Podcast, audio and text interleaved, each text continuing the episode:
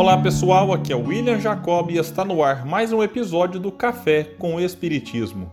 Nesta reflexão vou falar sobre uma mensagem do Espírito Emmanuel intitulada Possuímos o que Damos e que está no capítulo 117 do livro Fonte Viva e foi psicografada pelo médium Chico Xavier.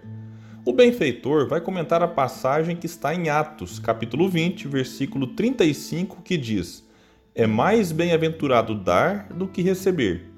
Disse Emmanuel sobre ela: Quando alguém se refere à passagem evangélica que considera a ação de dar mais alta bem-aventurança que a ação de receber, quase todos os aprendizes da Boa Nova se recordam da palavra dinheiro.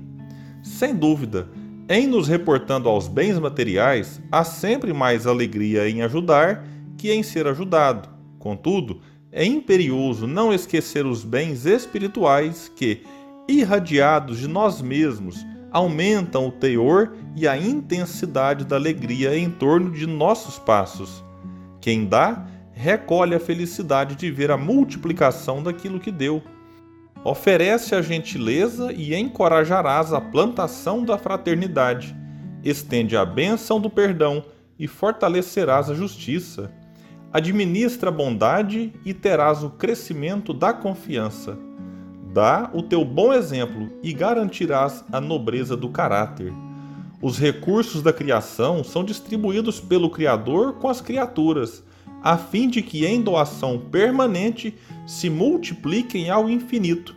Serás ajudado pelo céu, conforme estiveres ajudando na terra.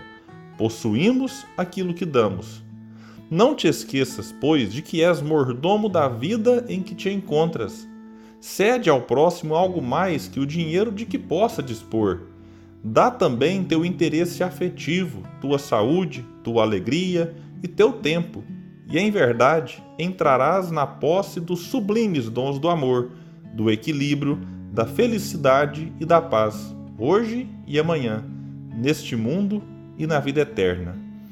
A reflexão do benfeitor nos chama a atenção por diversos motivos mas vou me ater aqui ao ponto em que ele nos fala dos bens espirituais, já que estes não dependem da condição financeira e material em que nos encontramos.